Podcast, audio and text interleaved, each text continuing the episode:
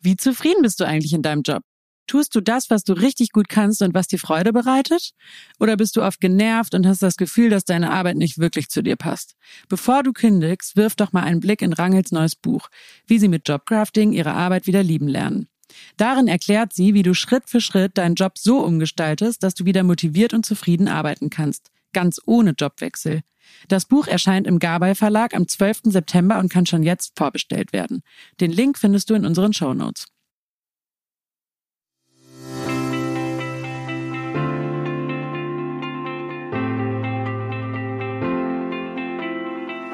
Liebe Hörerinnen und liebe Hörer, wir sitzen hier wieder in der vertrauten Runde zusammen. Äh, ich habe hier meine beiden Chefs vor mir, Ranghild Struss und Johann Clausen. Ihr kennt sie bereits, wenn ihr hier schon mal eingeschaltet habt. Unser Podcast heißt Von innen nach außen, Struss und Clausen. Und es geht um Persönlichkeitsentwicklung, Job und Lebensplanung. Und heute sprechen wir über ein richtig cooles Thema, und zwar Micromanagement. Hier ging es gerade schon, als die Mikrofone noch aus waren, ging es hier schon richtig ab.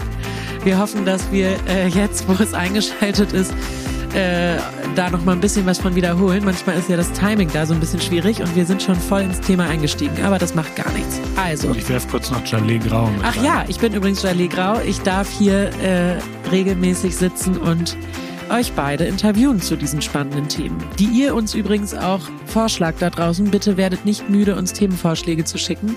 Äh, das finden wir richtig cool und wir greifen das alles an irgendeiner Stelle auf jeden Fall auf und, äh, und beantworten eure Fragen. Also Micromanagement kann man aus zwei Perspektiven betrachten.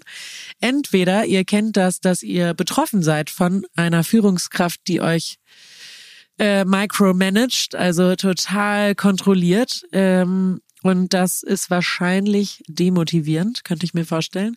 Und es kann natürlich auch sein, dass hier Führungskräfte zuhören, die äh, ja, die das an sich erkennen, dass sie manchmal das vielleicht gar nicht wollen. Also wir unterstellen ja hier, dass jeder immer so gut handelt, äh, so positiv handelt, wie es eben in der Möglichkeit äh, desjenigen ist.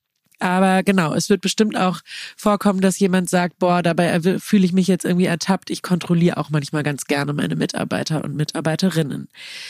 Ich starte immer mit so ein bisschen Einblick aus meinem Leben und ich habe auch vor diesem Job hier, wo ich mich übrigens überhaupt nicht gemicromanaged fühle, äh, habe ich ja auch schon mal an anderen Orten gearbeitet und da kenne ich das total, äh, dass ich das Gefühl hatte, irgendwie mir wird nicht vertraut und irgendwie ist jemand beleidigt, weil ich äh, die Führungskraft nicht in Kopie gesetzt habe bei irgendeiner total äh, ja unwichtigen E-Mail aus meiner Sicht, ähm, die irgendwie für eigentlich eine Führungskraft überhaupt nicht relevant ist. Oder keine Ahnung, dass man ständig ins Büro zitiert wurde und irgendwelche Berichte da abladen musste, wo man gerade steht, obwohl das Projekt gar nicht äh, beendet ist. Also das Gegenteil von Management bei Objective, aber da kommen wir gleich nochmal dazu. Äh, und ich habe so ein bisschen, ich bin dann ja irgendwann auch gegangen und ich habe irgendwie insgesamt gemerkt in der Kultur, vor allem dieser Abteilung, äh, dass da so eine totale Trägheit entstanden ist und die das ganze Team irgendwie nicht mehr wirklich motiviert war, weil auch immer unterstellt wurde, ja, das wird sowieso kontrolliert und ich kann ja eh nicht selber entscheiden und auch so die kreativsten Leute irgendwie gar keine Lust mehr hatten, ihre Kreativität auszuleben. Weil sie irgendwie dachten, ich darf ja sowieso nicht selber entscheiden, warum soll ich eigentlich nicht? Dann sitze ich lieber hier und warte, bis mir eine ganz klare Arbeitsanweisung gegeben wird, die ich dann abarbeite. Also ich fand's richtig unschön und äh, deshalb widmen wir uns heute mal diesem Thema, weil ich mich jetzt ja wirklich komplett anders fühle. Also hier habe ich, wie gesagt, überhaupt nicht das Gefühl, irgendwie kontrolliert zu werden. Ich bin total intrinsisch motiviert und das muss ja irgendwas mit euch zu tun haben. Ähm, und jetzt geht's erstmal wie immer los mit ein bisschen Theorie von Ranghild. Was ist eigentlich Micromanagement ganz genau?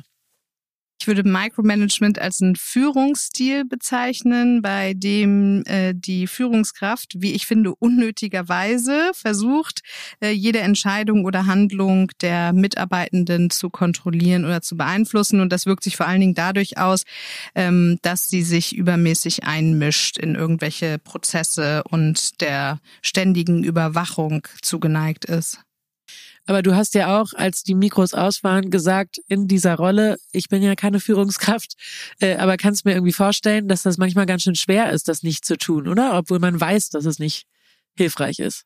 Ich glaube, dass die Grenze manchmal ganz schön fließend ist zwischen auf der einen Seite Interesse oder Fürsorge, eine Hilfestellung leisten zu wollen und Unterstützung geben zu wollen und auf der anderen Seite dann eben zu doll einzugreifen. Ne? Weil es gibt natürlich schon für die Arbeitszufriedenheit von Mitarbeitenden auch den Wunsch, dass es klare Anweisungen gibt, dass die Führungskraft präsent ist, dass sie immer ansprechbar ist, dass sie sich auch interessiert für das, was die Mitarbeitenden tun.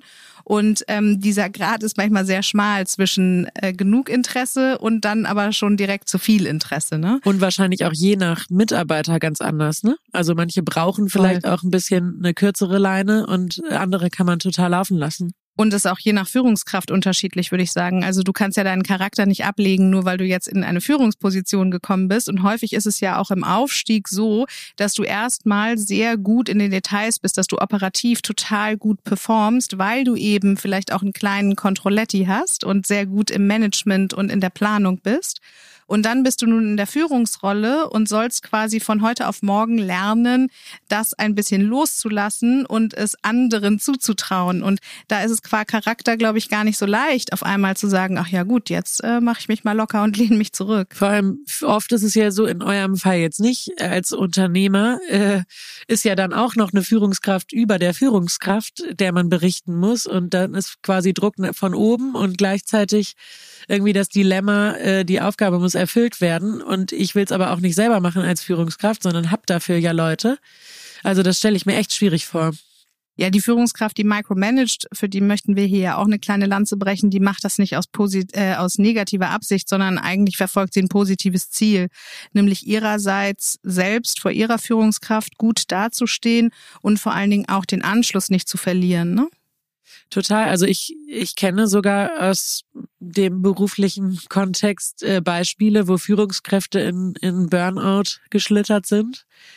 Äh, und da würde ich jetzt in der Außenbetrachtung schon sagen, dass das ein bisschen was damit zu tun haben könnte.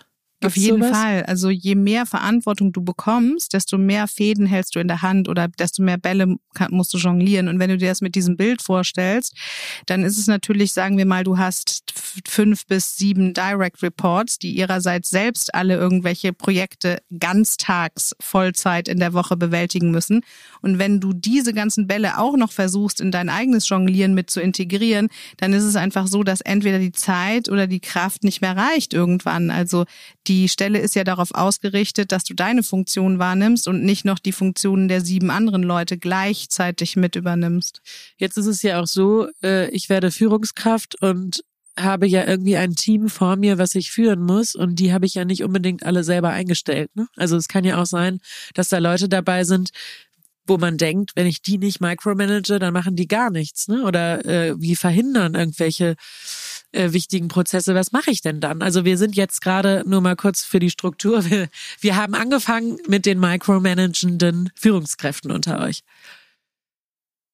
Was, ja, genau. ich wollte noch einmal sagen, also das ist ja ein Kunstgriff, genau wie Rangel ja gerade gesagt hat, mit dem Micromanagement, wo fängt's an und wo hört's auf? Weil eben auf Projektebene oder wenn du dich auch in ein neues Team einarbeitest, dann kann ja erstmal genau hinzugucken in kleinste Teilschritte, äh, vollkommen richtig sein, damit du richtig Ahnung hast. Und gleichzeitig das Beispiel, was du eben gerade beschreibst, kann natürlich einmal am Menschenbild liegen, dass derjenige eben einfach denkt, uh, den schätze ich so und so ein oder die und dann interpretiere ich eben an sich ja aus einem Wohlwollen. Also wenn man jetzt Micromanagement in Extrem sich anguckt, dann ist das ja eine Lösungsstruktur, um eigentlich eine Kontrollillusion herzustellen. Also ich möchte alles kontrollieren, wenn man in eurem Bild bleibt, alle Bälle gleichzeitig in der Luft halten und auch noch alle ähm, Strippen gleichzeitig in der Hand halten, ungefähr wie so ein Dogwalker mit 38 Hunden an 38 Leinen, die dann alle 38 unterschiedliche Bedürfnisse und innere Bilder antreiben. Und das kann natürlich gar nicht funktionieren. Kognitiv weiß das jeder. Glücklicherweise haben dann Führungskräfte ja noch äh, Unternehmenskulturen unbewusster Natur und natürlich Organigramme an der Seite. Das hattest du ja schon äh, einleitend formuliert, dass das sowohl ja auch schützen kann, so nach dem Motto, ach, jetzt ziehe ich mich hier erstmal ein bisschen zurück, weil meine Kreativität wird gar nicht abgefordert oder ich darf hier gar nichts sagen. Ähm, aber gut wäre natürlich, wenn man neu an, in so eine Rolle kommt, auch Informationen zu sammeln und natürlich möglichst mit den einzelnen Personen in den Dialog einzusteigen, um dann eben dieses Kontrollbedürfnis, was man vielleicht ja auch zu Recht hat, in eine gestaltbare Lösung umzusetzen. Heißt eben A, Vielleicht verhandeln wir eben oder ähm, einigen uns auf gewisse Reports oder eben der eine braucht immer jeden Montagmorgen ein kurzes Gespräch, der andere braucht das vielleicht eher einmal im Monat. Ähm, und dann gibt's natürlich auch Berufszweige, die vielleicht mehr Micromanagement voraussetzen als andere. Also wenn es jetzt wirklich um Sicherheitsbranchen geht, ist es vielleicht auch sinnvoll, Micromanagement zu betracht, äh, betreiben, weil sonst geht da vielleicht alles durchs Netz.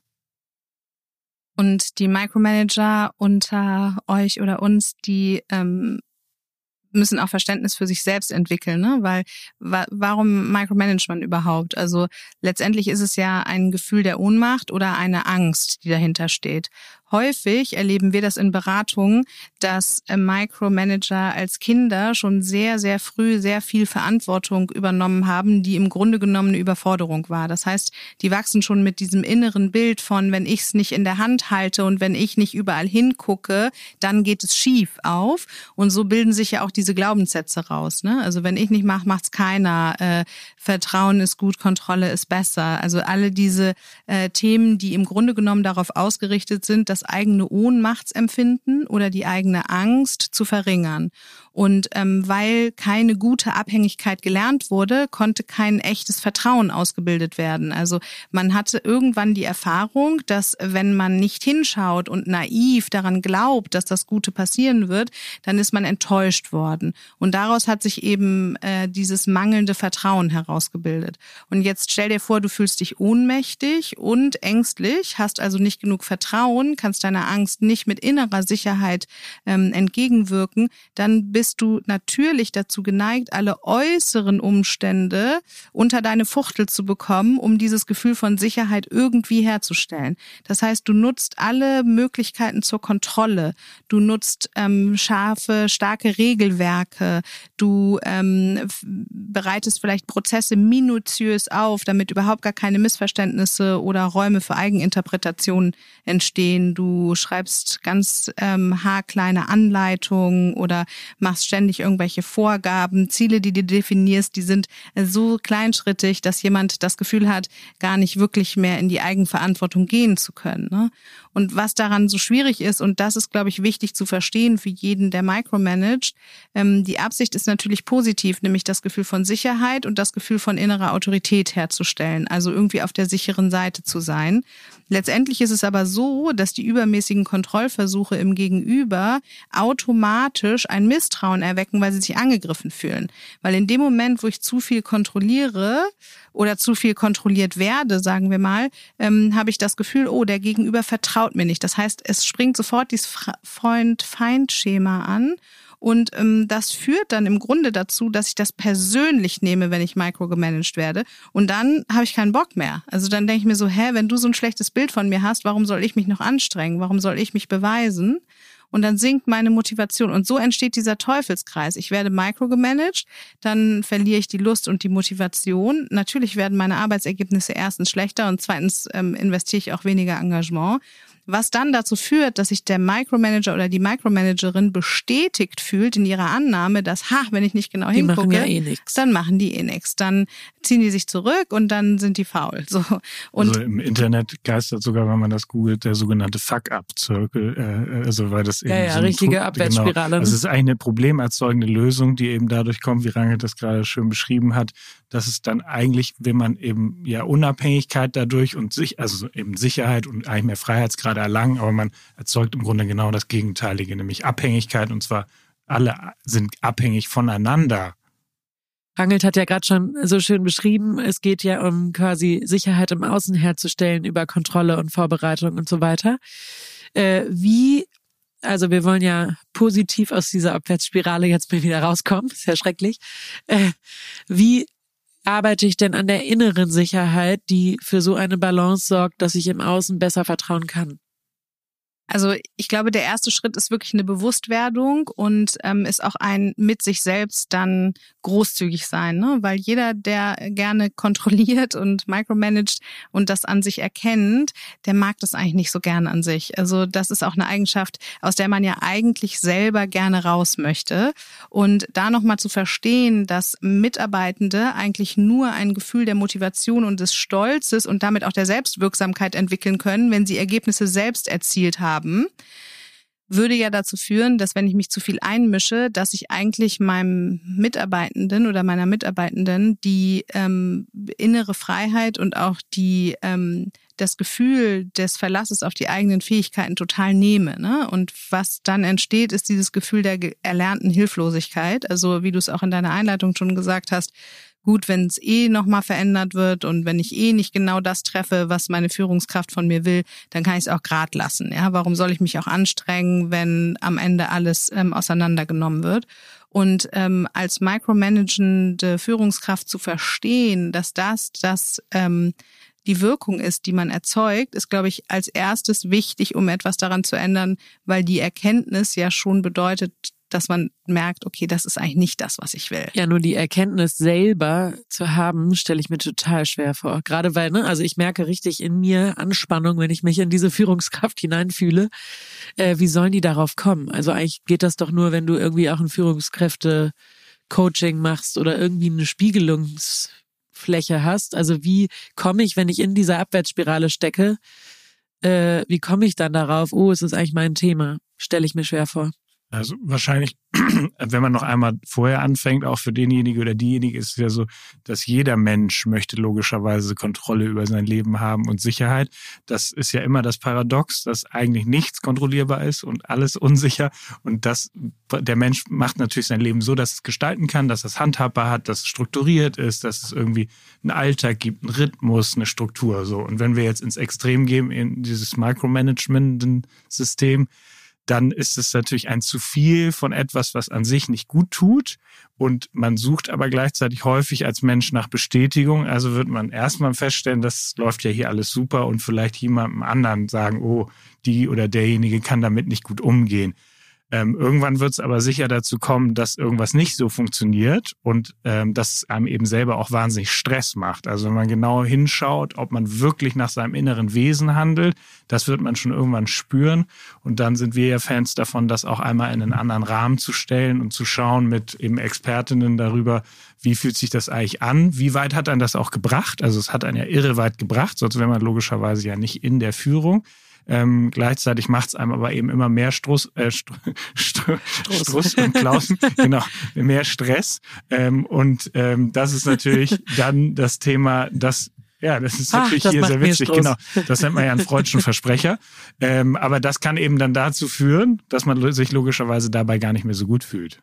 Ich glaube, bei, ich meine, es gibt so viele Burnouts bei Führungskräften. Scheinbar merken das nicht so viele von alleine, ne? Muss man auch sagen. Noch nicht. Nach der Folge ich, vielleicht schon. Ich bin ja froh, dass ich mit Stress und nicht mit Stuss assoziiert werde. Das ist ja noch die bessere von zwei Varianten. Ähm, ich glaube schon, dass micromanagende Führungskräfte das in sich merken. Also wenn du äh, dich davon angesprochen fühlst, dann überleg doch mal, ähm, hast du am Abend das Gefühl, oh, äh, habe ich jetzt wirklich alles unter Kontrolle gehabt oder gleitet mir was aus der Hand? Ähm, denkst du nach dem Arbeiten noch an einzelne Personen, die irgendwas entweder gemacht oder vielleicht auch nicht gemacht haben? Überlegst du dir, wenn du an deinen nächsten nächsten Arbeitstag denkst, wen du wie auf was nochmal ansprechen musst, weil du Angst hast, dass der oder diejenige das nicht mehr selbst auf dem Zettel hatte. Und da wollte ich noch, ähm, wir sprechen jetzt immer von der oder die Führungskraft. Ähm, und das fand ich spannend in deiner Einleitung, weil letztlich, ich glaube, jeder, der hier zuhört und auch Mutter oder Vater ist, weiß ganz genau, dass man zu Hause auch in irgendeiner Weise eine Art von Führungskraft oder Eltern ist. Und da ähm, haben wir auch ganz häufig natürlich in unseren Beratungen, ähm, gerade Mütter vor allen Dingen, im Moment noch in unserer Zeit, die dann eben sagen, wow, dieser, dieses ganze System Management, Haushalt, Heimat, Kinder, Orga, das äh, raubt mir die Schlaf, also das macht äh, quasi, ich habe schlaflose Nächte. Und ich würde sagen, da, die können das total nachvollziehen, und zwar zu 300 Prozent, was das bedeutet, eigentlich jede Nacht ins Bett zu gehen und zu überlegen, so, oh, habe ich für den nächsten Morgen eigentlich alles so vorbereitet und kann ich alles so kontrollieren, dass wir smooth in den Tag starten. Weil das aber auch Mitarbeitende sind, die man wirklich micromanagen muss, leider. Na, ich weiß nicht. Also wir hören das ja viel von, äh, zum Beispiel, letzte Woche hatte ich eine arbeitende äh, Mutter in der Beratung und da ging es dann auch darum, dass das Micromanagen im Job, äh, die hat in einer Agentur gearbeitet und neigte dazu, eigentlich bei jeder Kundenpräsentation anwesend sein zu wollen. Also die konnte irgendwie ihre Mitarbeitenden nicht alleine in die Kundenpräsentation gehen lassen, worüber sich dann das Team irgendwann auch beschwert hat, ähm, weil sie sich in ihrer Kompetenz eben nicht mehr geachtet gefühlt haben. Und bei dieser Frau konnten wir dann feststellen, dass es auch ein bisschen eine Übertragung war, weil sie eben zu Hause auch dazu neigte, ähm, sich immer zu fragen, ob ihr Mann eigentlich überhaupt alles hinkriegt, wenn sie nicht da ist und wirklich minutiös vorher schon alles vorbereitet hat, Zettel an den Kühlschrank geklebt hat, wann er was wie wo machen sollte. Und das war total interessant, weil der Mann nämlich dann später zu der Ergebnispräsentation dazu kam und dann stellte sich raus, dass der eben super demotiviert dadurch ist, weil er das Gefühl hat, er wird angeschaut, als sei er nicht fähig, irgendwie zwei Kinder zu managen und das würde ihn, sagte er, in seiner Freiheit einschränken und würde ihm einfach auch das Gefühl geben, dass sie ein schlechtes Bild von ihm hätte und ihn im Grunde genommen für wesentlich weniger kompetent hielte, als er sei. Und dann äh, sagte er auch so, dann lasse ich auch manchmal absichtlich irgendwo was liegen, weil warum nicht? Das werden und, einige, glaube ich, an das, sich erkennen. Und das lässt sich übertragen auf jedes Führungsverhältnis oder auf jedes Beziehungskonstrukt, in dem ein überkontrollierendes, überwachendes oder eben in jeden Prozess reinspringendes Verhalten unnötigerweise an den Tag gelegt wird. Und was daran so spannend ist, ist vor allen Dingen eben in Führungspositionen, dass diese Führungskraft ja das Gefühl hat, wenn ich das tue, sorge ich für meine eigene Karriere. Also ich stelle mich dann mhm. eben gut dar, weil ich zu jeder Zeit über alles informiert bin. Wer kein Vertrauen hat, braucht immer hundertprozentige Transparenz. So, das heißt, das Ziel ist eigentlich, an der eigenen Karriere dadurch positiv zu arbeiten. Fakt ist aber, und deshalb ist dein Burnout-Beispiel auch so gut, dass durch das Micromanagement die eigene Karriere im weiteren Aufstieg verhindert wird. Weil je mehr Verantwortung ich durch eine höhere Position bekomme, weil ich vielleicht mehr ähm, Leute unter mir habe, mehr Projektverantwortung, mehr Umsatzverantwortung oder so, ähm, desto mehr muss ich in der Lage sein, Leuten, die sich um die einzelnen Bereiche kümmern, zu vertrauen. Ich muss in der Lage sein, zu delegieren. Ich muss das innere Gefühl haben, dass auf meine Menschen, die mit mir arbeiten, Verlass ist, auch wenn ich nicht hingucke. Ja, sonst arbeite ich ja auch Tag und Nacht, ne? Also da muss ich ja abends, wenn ich mit dem Micromanagement fertig bin, mit meinen eigentlichen Führungsaufgaben erst anfangen. Ne? Ganz genau. Und deshalb ist das, glaube ich, nochmal ein wichtiger Punkt, dass es sich total lohnt, an dem Micromanagement und zu arbeiten in der Form, als dass man eben lernt, mehr zu vertrauen, mehr loszulassen und mehr zu delegieren, weil das die eigene Karriere eben wesentlich mehr befördert, als wenn man versucht, auf allem immer den Daumen drauf zu haben. Und es geht ja auch gar nicht darum, dass nicht im Ergebnis du als Führungskraft deinen Senf dazugeben sollst, zu dem, was produziert wurde. Es geht nur darum, dass du den Menschen auf dem Weg von der Ideenfindung bis zum Endergebnis so viel Freiheit lässt, dass sie auch ihre eigene eigenen Potenziale entfalten können, dass sie Dinge auch anders machen können als du. Das Tolle ist ja, wenn man Führungskraft ist, dass man mit so kompetenten Menschen zusammenarbeitet, dass die Dinge können, die man ja selber gar nicht kann. Wenn man aber möchte, dass jeder das auf seine eigene Art und Weise, wie man es selber gewohnt ist, tut und das vorschreibt, dann unterbindet man ja diese Entfaltung des kreativen Potenzials. Das heißt, im Grunde genommen geht Innovationspotenzial verloren und ihr hattet das ja vorhin auch schon angedeutet mit der Kultur. Letztendlich wird es eine ziemlich triste und ähm, freudlose Kultur, in der man und das die Gefühl guten Leute hat. gehen, ne? Ganz genau. Also. Ja. Ähm, wir waren ja gerade dabei, also bewusst werden ist erstmal der erste Schritt, ne? Und dann hast du ja gerade schon ganz viel, äh, äh, ganz viele äh, Handlungsempfehlungen quasi integriert. Also Management by Objective ist gefallen, ne? Ich glaube, es gibt zwei Ebenen daran zu arbeiten. Zumindest ist das so, dass wir das in der Beratung immer auf zwei verschiedenen Ebenen bearbeiten. Nämlich auf der einen ist ähm, die Frage nach, wie kann ich eigentlich Vertrauen entwickeln? Also wie gelingt es mir innerlich, in ein anderes Menschenbild zu kommen, in eine andere innere Überzeugung zu kommen? Dafür ist auch die Frage total wichtig, was brauche ich denn eigentlich, um zu vertrauen? Also wann habe ich denn das Gefühl, loslassen zu können? Dafür vielleicht auch Referenzerfahrungen im Leben zu suchen. Jeder Mensch hat eine Person, der er vertraut, bei der er eben nicht das Gefühl hat, er muss hinterherräumen, hingucken, Finger draufhalten, Lupe anlegen oder so. Und also einmal diese innere Arbeit, eben wirklich dahin zu gehen, zu sagen, ähm, wie kannst du in deine innere Autorität kommen, um das Gefühl der Ohnmacht zu verlieren? Also was brauchst du denn, um auch für dich das Gefühl zu haben, andere werden deine Kompetenz schon sehen, ob du nun die transparente Datenlage immer parat hast oder nicht. Ne? So, wie kannst du vielleicht auch mal um Hilfe fragen? Wie gelingt es dir zu sagen, hey, ähm, das darum kümmern sich kümmert sich mein Team. Ich äh, sitze hier nur, um eben Fragen äh, bezüglich eines anderen Themas zu beantworten. Das ist das eine. Und das andere ist eben wirklich ganz pragmatisch. Also, weil, wenn man das gewohnt ist, so zu agieren, dann fällt einem in, einem in dem Moment, wo man den Telefonhörer in die Hand nimmt, um nochmal nachzufragen, ähm, ob jetzt auch die Zeichnung für das Haus auf der dritten Etage mit dem Luftschacht nochmal überprüft wurde.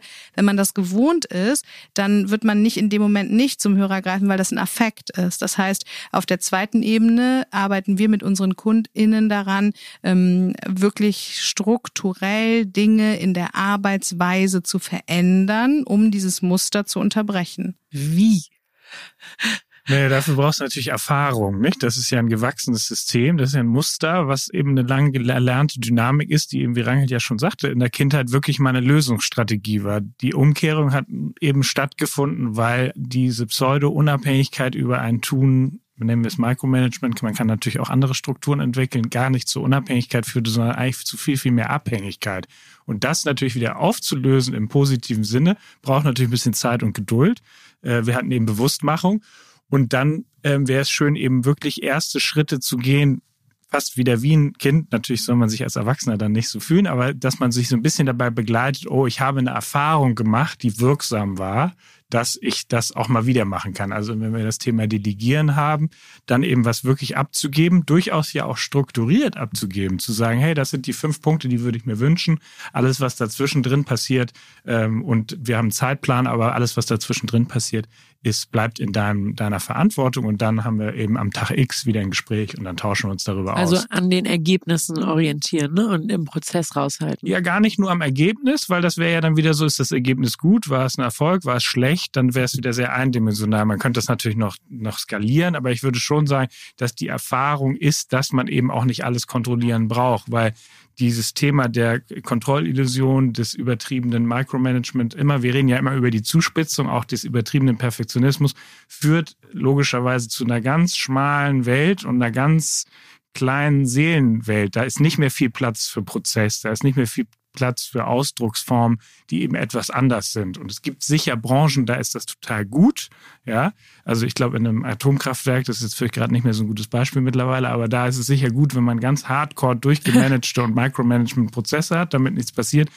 Aber jetzt in ganz anderen Jobs, äh, gerade auch in unserem, ist es total sinnvoll, dass die Leute selbst Erfahrungen sammeln, die sie ja auch stärken, mehr so im Einklang. Heute ist ja auch nicht mehr die Führungskraft sitzt über allem und gibt nur Ansagen. Das ist ja ein System, was es so gar nicht mehr gibt. Ich glaube, dass auch diese gegenseitige Erwartungshaltung offen zu legen ein guter Anfang ist. Also immer, wenn ein neues Projekt gestartet wird, könnte es sinnvoll sein, ein Teammeeting zu vereinbaren, in dem sowohl die Führungskraft als auch die Mitarbeitenden formulieren, was sie sich wünschen und was sie erwarten. Und es ist ja auch fair enough, wenn die Führungskraft sagt, hey, ähm, ich habe manchmal die Angst, dass mir die Fäden aus der Hand gleiten oder dass ich irgendwas verpasse. Dann könnte es zum Beispiel gut möglich sein und auch eine Lösung, Regeln zu vereinbaren, dass die Führungskraft beispielsweise sagt, ähm, wir machen Management by Objective, gemeinsam legen wir fest, wo wir uns hinentwickeln sollen und wollen, was das Ziel ist. Ähm, alle geben ihr Okay dazu, haben vielleicht noch Vorschläge, wie man das noch anders machen könnte. Und dann gibt es so eine Regel wie, ich verlasse mich darauf, dass immer, wenn ihr Hilfe braucht, ihr mich fragt. Solange ich nichts von euch höre, gehe ich davon aus, dass alles nach Plan läuft. Und dann äh, das auch mal auszuprobieren. Also ähm, und sagen, auszuhalten ne? als genau. Führungskraft. Also sagen wir mal, ähm, es gibt eine junge Assistenzärztin auf einer Station und die ähm, führt nun also selbst auch Visite durch und legt Behandlungspläne fest. Dann wäre es für den leitenden Oberarzt oder die Stationsleitung oder auch Klinikleitung, je nachdem wie groß die Einrichtung ist, ähm, total sinnvoll, eben nicht sich die detaillierten Behandlungspläne jedes Mal vorlegen zu lassen und ähm, die Medikamentierung irgendwie haarklein äh, aufschreiben zu lassen, sondern um die Kompetenz dieser Assistenzärztin zu unterstützen und sie auch ihre eigenen Erfahrungen machen zu lassen und damit übrigens auch die Beziehung zu ihr zu stärken, wäre es vielleicht sinnvoll zu sagen, hey, immer nur dann, wenn du einen Zweifel hast oder eine zweite Meinung brauchst, kommst du zu mir, aber es ist eine Hohlschuld. Also ähm, du musst dir von mir die ähm, Informationen holen, die du brauchst. Ansonsten gehe ich davon aus, dass du mit deinen Entscheidungen zu 100 Prozent zufrieden bist und ähm, dann zu versuchen, eben das auch mal eine Weile laufen zu lassen, um, wie Johann auch gerade meinte, positive Erfahrungen zu machen. Ne? Ich hatte mal eine Lehrerin in der Beratung, mm, bei der die Schulleiterin unangekündigt Unterrichtsbesuche gemacht hat. Und zwar ohne äh, wirklich informiert zu sein, was vorher und hinterher äh, in dem Lernplan angesagt war. Sie kam in den Unterricht und hat dann verlangt, im Nachhinein eben eine detaillierte Auflistung ähm, zu bekommen, was jetzt da vermittelt werden sollte und was der pädagogische Hintergrund war. Und natürlich hat sich diese Lehrerin in ihrer pädagogischen Freiheit vollkommen eingeschränkt gefühlt, weil es ja nicht zu jeder Stunde so ist, dass bestimmte Lektionen, Sätze, Aufgaben abgehakt werden, sondern dass das in ein großes Ganzes eingeordnet ist, für die, für das für sie vor allen Dingen wichtig war, die Motivation und die Lernerfahrung der Kinder ähm, positiv zu beeinflussen und vor allen Dingen Wissensdurst zu initiieren. Und ähm, da wäre es dann zum Beispiel auch gut, sich einfach mal zusammenzusetzen und als Schulleiterin zu formulieren, was ist mir denn wichtig im Lehrkonzept dieser Schule, wohin möchte ich die Kultur dieser Schule entwickeln, also eher in übergeordneten, größeren Zusammenhängen sich auf ein gemeinsames Ziel zu einigen und dann auch die Freiheit zu lassen, dass die Schritte dahin unterschiedlich sein können, solange das Ergebnis, auf das man sich gemeinsam geeinigt hat, erreicht wird was mir total hilft als Mitarbeiterin, wenn die Führungskräfte sehr transparent damit umgehen, also in der Kommunikation. Also auch sagen, wir sind jetzt hier nicht die Allmächtigen, die immer alles wissen und immer total sicher sind, boah, ich merke voll, manchmal micromanage ich euch. Ähm, wie kriegen wir das besser hin? Also, dass so ein gemeinsamer Austausch stattfindet das glaube ich auch, dass das total wichtig ist, sich dann nicht zu verteidigen. Und manchmal ist das ja auch gar nicht so leicht. Also ähm, jetzt bei uns arbeiten ja ungefähr 25 Leute und das ist inzwischen auch eine Größe, in der man natürlich nicht mehr immer eins zu eins alles mitbekommt von dem, was Leute äh, machen. Und als Unternehmerin oder Unternehmer, wir beide zusammen, äh, in der Position hast du ja auch eine große Verantwortung. Du bist ja letztendlich diejenige Person, die dafür gerade stehen muss, wenn die Qualität nach außen vielleicht manchmal nicht den Standard erfüllt, den man sich selbst vorgenommen hat oder das Professionalisierungsniveau äh, vielleicht in, an der einen oder anderen Stelle nicht so eingehalten wird, wie es den eigenen Erwartungen entspricht. Und das ist da möchte ich einfach auch ganz ehrlich mal sein, manchmal ähm, natürlich auch eine Angst, die man hat, auch am Markt, also gerade in so einem Beratungsgeschäft, dann ähm, äh, vielleicht irgendwie äh, sich Vorwürfen aussetzen zu müssen oder so. Und wenn du dann weißt, dass du nicht allein dafür verantwortlich bist, was für ein Bild dieses Unternehmen nach außen kreiert und du eben so einen hohen Kompetenzanspruch hast, dann ähm, passiert es eben manchmal, dass man in Zeiten der Angst oder der Unsicherheit oder wenn die Marktlage gerade mal nicht so gut ist, äh, vielleicht anfängt zu gucken, hey, ist denn überhaupt überall auch die Qualität genau so, wie wir uns das vorstellen? Ne? Und dann, glaube ich, ähm, muss man sich selbst überprüfen, zumindest weiß ich das von mir, ähm, nicht die Angst äh, so zu kanalisieren, dass man dann auf der anderen Seite kontrolliert oder Druck ausübt, sondern dann eben zu sagen, hey, wie können wir gemeinsam in Teammeetings noch einmal uns darauf einigen, was eigentlich unser Ziel und unser Anspruch sind und ähm, wie wir das gemeinsam erreichen, welche Mittel dafür ähm, möglich und nötig sind und dann eben auch so Grenzen zu besprechen, ne? zu sagen, das geht noch für mich und das geht äh, nicht mehr für mich. Also wenn du jetzt irgendwie ein Teamleiter von Softwareentwicklern bist und die sowieso schon ähm, zu zweit coden, dann ist es vielleicht nicht sinnvoll, dir jeden Abend nochmal den Code vorlegen zu lassen, weil dann die Kreativität natürlich auch total eingedämmt wird. Ähm, wenn du aber gemeinsam dich darüber einigst, ähm, was dieser Code an Qualitätsmerkmalen aufweisen muss oder was am Ende dabei rauskommen muss, dann wird es, glaube ich, leichter, auch diese Freiheiten zu lassen. Was mache ich denn, wenn ich betroffen bin von, von Micromanagement? Und wir äh, glauben ja im Sinne des Jobcraftings daran, dass man auch noch viel machen kann, bevor man jetzt wirklich sagt, boah, ich kündige, ich habe da keine Lust mehr zu. Äh, also was sind so die Schritte davor? Wie kann ich, äh, ja, was kann ich als Betroffene tun, wenn ich keine Führungskraft habe, die sich diesen Schritten selber unterzieht, die wir gerade besprochen haben? Ähm, ja, wahrscheinlich auch erstmal das überhaupt akzeptieren, dass das so ist und dass derjenige das auch nicht unbedingt negativ meint, also sondern der hat das ja in irgendeiner Weise oder die so gelernt für sich als Lösungsmuster eben wie gesagt rauszuarbeiten und dementsprechend wäre natürlich gut erstmal zu schauen, der meint das nicht oder die aus böser Absicht. Also Stichwort Empathie. Ähm, Im Grunde zumindest sich in die Lage zu versetzen. Ich würde ja, noch nicht mal sagen, man bräuchte Mitgefühl, ja. sondern man könnte auch einfach sagen, ich, ich verstehe oder ich habe ein Verständnis dafür, dass der oder diejenige das so lebt und macht. Und gleichzeitig bedeutet das für mich irgendwie Stress. Und dann kann man natürlich gucken, ob man Gespräche vereinbaren kann, indem man erste Ansätze macht, wo man versucht, das zu spiegeln. Ähm, und eben auch, wie Rangit eben gesagt hat, sich auch auf gemeinsame Regeln vielleicht einigt, weil wenn derjenige oder diejenige das eben auch noch nie erlernen und lernen, im Austausch, im guten, im positiven Vertrauen durchzuführen, dann ähm, braucht es natürlich hier auch einen ersten Schritt. Es ist natürlich ungewöhnlicher oder schwieriger, lesen wir oft und hören wir auch oft, dass logischerweise die Mitarbeiterin sich der Führungskraft öffnet, weil da ja häufig der Druck größer ist, dass das Gefühl ist, mein Job kann ich eventuell verlieren oder ich performe nicht so oder der oder die schätzen mich dann nicht mehr so wert. Ähm, wir würden aber sagen, dass es total wichtig ist, dass man den Versuch eben startet, weil ja vielleicht ihn oder diejenige noch nie jemand drauf angesprochen hat. Und insofern wäre das der wichtigste Schritt. Wenn dann kommt, ah, so habe ich immer geführt oder so, sagen wir mal so ein bisschen alte Weltgedanke, dann ist das vielleicht nicht schön, aber man kann damit dann auch wieder weiterarbeiten. Also für uns ist ja immer das Wichtige, dass der Prozess weiter gestaltet wird. Und das würde dann heißen, okay, wie gehe ich dann damit um? Meinetwegen mache ich regelmäßige Termine, setze ich den regelmäßig in CC, wie du dir einleitend auch gesagt hast, oder die ähm, mache ich sowieso immer ein Wochenprotokoll, kann auch eine tolle Sache sein. Ne? Freitag um 16 Uhr schicke ich ein Protokoll der Woche. Also, dass man das Gefühl hat, so, ich habe auch alles getan und mir geht es gut damit, es fängt an, mehr Flow zu kriegen. Und wenn das natürlich nachher irgendwie eventuell so nicht funktioniert, wie man sich das vorstellt, dann würde man jetzt im Konzern und auch anderswo sich sicher raten, dann mal noch eine dritte Person dazu zu holen. Entweder jemand, der das begleitet, sowieso von Personal oder People in Culture Seite oder eben auch durchaus dann äh, eine Etage weiterzugehen. Das sollte natürlich dann erst der letzte Schritt sein. Und ganz wichtig ist, glaube ich, auch das nicht persönlich zu nehmen. Den Fehler machen nämlich Mitarbeitende, dass sie das als persönlichen Angriff werten. Und das ist es aber gar nicht, sondern es ist eben im System, im psychischen System der Führungskraft verankert und ähm, mehr auf die Arbeit bezogen als auf die Person, die arbeitet.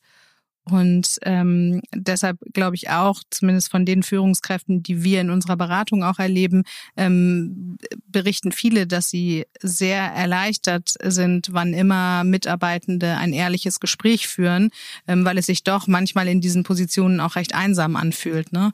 Und wenn man dann in diesem offenen Gespräch äh, spiegelt, wie man sich selbst dabei fühlt und gleichzeitig aber die positive Absicht, die man mit seiner Arbeit verfolgt, auch äh, darstellt, also sagt, Mensch, ich habe total Lust, Lust zu arbeiten ich bin intrinsisch motiviert und du kannst dich darauf verlassen und ähm, ich komme meinen Aufgaben so gut ich kann nach und äh, bin da auch nicht schludrig oder so, dann ähm, ist es meistens so, dass ja auch schon eine Erleichterung auf der Ebene der Führungskraft einsetzt.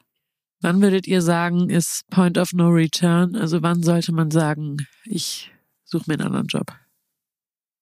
Also wenn so ein Gespräch ähm, zu keiner Einigung führt und letztendlich jeden Nachmittag immer wieder kontrolliert wird, wie jetzt die Absatzzahlen waren oder ob alles im Kundenmanagementsystem eingetragen wurde oder jede E-Mail nochmal korrigiert wird oder so, ne, dann ähm, glaube ich, wie Johann gerade sagte, wenn dann auch mit einer dritten Person oder Instanz äh, keine Änderung eintritt, dann kann man sich sicher sein, dass ein unternehmerisch-systemisches ähm, Problem vorliegt. Also weil so wie es dir ergeht, wird es auch anderen Menschen mit dieser Führungskraft ergehen.